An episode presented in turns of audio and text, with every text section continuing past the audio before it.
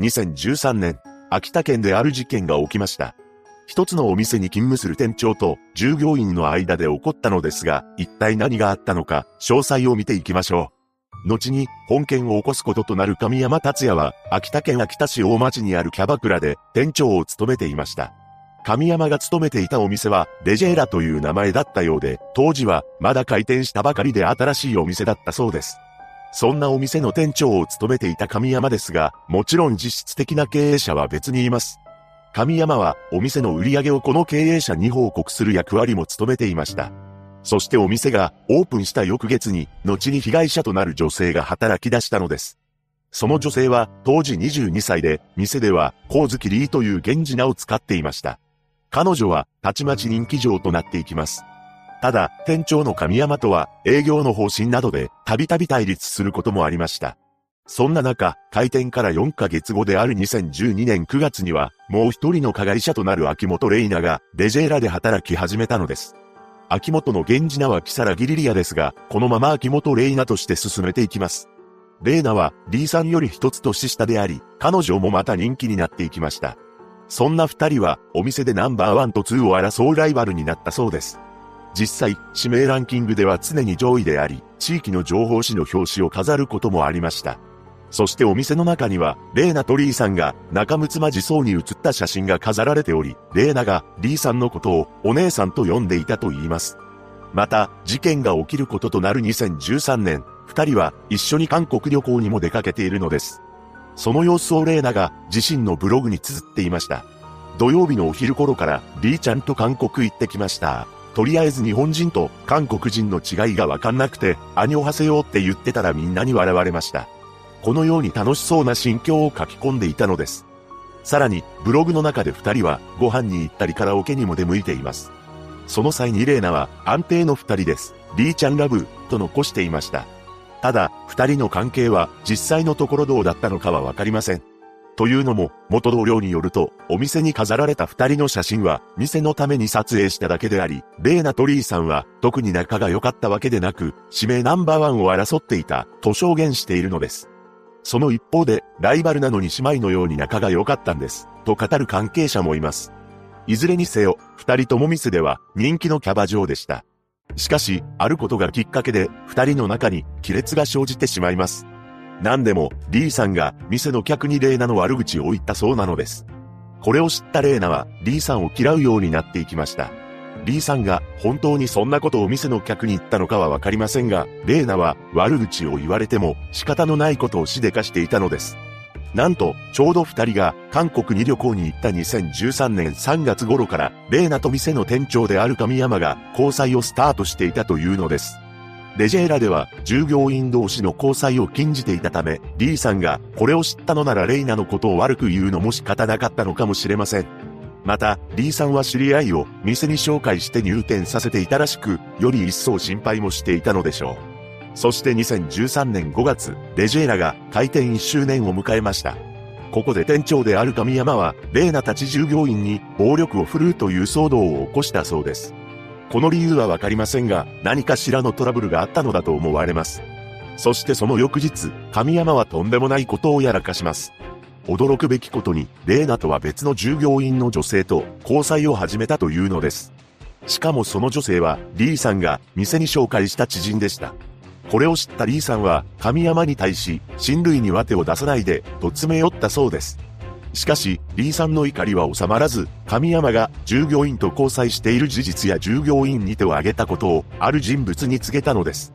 その人物というのが、お店の実質経営者でした。つまり、神山の上司にあたる人物です。これを聞いた実質経営者は、神山を呼び出し、店長の自覚や責任感が欠如している、と厳しく注意して、折檻したと言います。さらに、今後の売り上げの報告は、神山だけでなく、D さんも行うようになるのです。これは、神山の信用が実質経営者から失われたことを意味します。この状況に神山は D さんへの怒りを募らせました。その一方、神山は、レーナに別れを告げています。しかし、レーナの心からは、恋愛感情がなくなることはなかったのです。それほどまでにレーナは、神山のことが好きでした。また、レーナはリーさんへの憎しみを持つようになるのです。なぜなら、リーさんが神山のことを実質経営者に告げ口をしていたからです。そしてリーさんへの恨みを募らせたレーナは、元同僚に次のように LINE を送信しています。絶対リー潰してやる。生きてきて、初めてこんなに人に裏切られた。この世から消したいぐらい。こうして、レーナと神山は、このままでは、リーさんによってレジェーラを追い出されるのではないかと危惧するようになっていくのです。元はといえば、店のルールを破って、従業員と交際していた神山や、レーナの責任なのですが、二人の怒りは、リーさんに向けられていきました。そしてレーナは、神山に次のメールを送信します。リーのことは絶対に潰します。このメールに対し神山は、一人で潰すのは難しいよ、と返信しました。レーナと神山は、どうにかしてリーさんを孤立させたり、退店させる方法を考えますが、二人の頭では何も思いつきません。そんな中でもレイナは、神山が自分の元に戻ってきてほしいという思いを募らせていき、ついには次のような心境に至ります。自分が神山にとって唯一の存在になるためなら何でもできる。このように考えたレイナに神山から連絡が来ました。リーツブして一緒に飛ぶか？この連絡にレイナは、うん、と返信し、二人でリーさんをこの世から消すという計画を立てていくようになるのです。そしてレーナは、実験2日前のブログに、どんな結末になっても、私はあなたについていくから、と書き込みました。その上で、リーさんの命を奪った後に、彼女の体を包む毛布を準備し、さらには、計画を実行しやすくするために、睡眠導入剤を使おうと神山に提案し、自ら入手しています。そして事件前日の2013年5月22日、リーさんはお店に出勤する際に車で母親に送ってもらっています。そして母親は娘に、頑張ってね、と声をかけたのですが、これが最後の会話になってしまうのです。その日の夜、神山は接客しているリーさんの飲み物に睡眠導入剤を混ぜました。そして翌日の23日未明、お店のボーイに他の従業員を自宅まで送るよう指示を出したのです。こうしてレジェーラには店長である神山とキャバ嬢のレーナ、リーさんの3人だけとなってしまいました。リーさんはソファーにうつ伏せで眠っていたのですが、そんな彼女の背後から近づいた神山の手にはビニール紐が握られていたのです。そしてあろうことか、リーさんの首にビニール紐を巻きつけました。彼女は抵抗して立ち上がりましたが、神山の力に対抗することはできず、そのまま帰らぬ人になってしまったのです。この時レイナは状況が見渡せる店内にいたと言います。その後二人は冷たくなったリーさんを運び出し、秋田市内から車で約20分ほどの山まで走りました。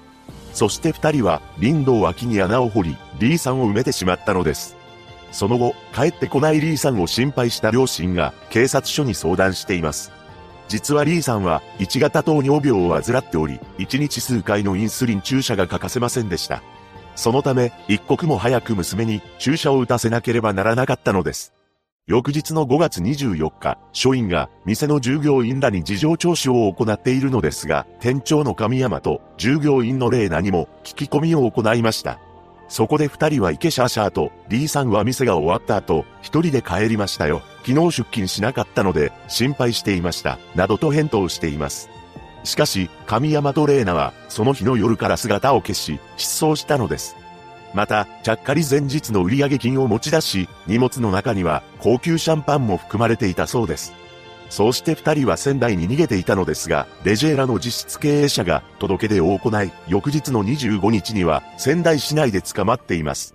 そして売上を持ち出した容疑で逮捕されました。また、事情聴取の中でレーナが自供し、その後の捜査でドレス姿のリーさんが山中で発見されています。そのため、6月8日には再逮捕となったのです。取り調べでレーナに対し、後悔していないかという質問をしているのですが、まあね、などと述べています。また、なぜリーさんを手にかける前に二人で逃げなかったのかという質問には、レーナはとんでもない返答をしたのです。なんと、そしたらもったいなくないそしたらリーの思うツボじゃん。リーは、うちらを潰したかったんだもん。などと言い放ったというのです。さらに、お腹すいた、などとも発言しています。その後の裁判で神山は、間違いありません、と起訴内容を認める一方、レーナは、私は主犯ではなく、法助だと思います、と述べました。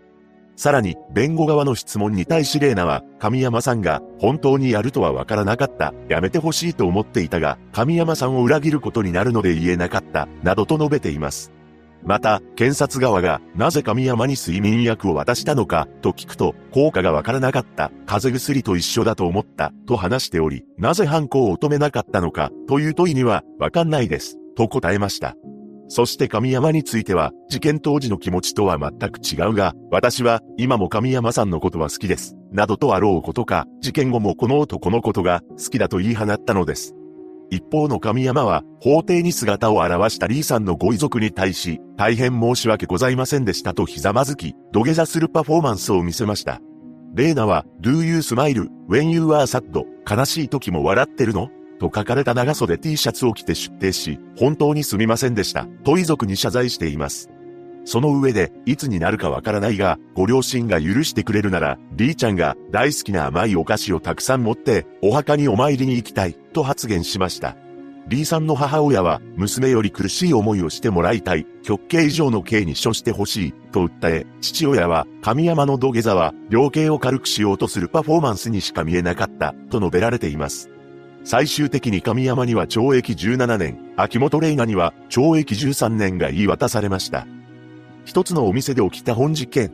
その動機は、自らの過ちを上司にチクられたからというものだったのです。被害者のご冥福をお祈りします。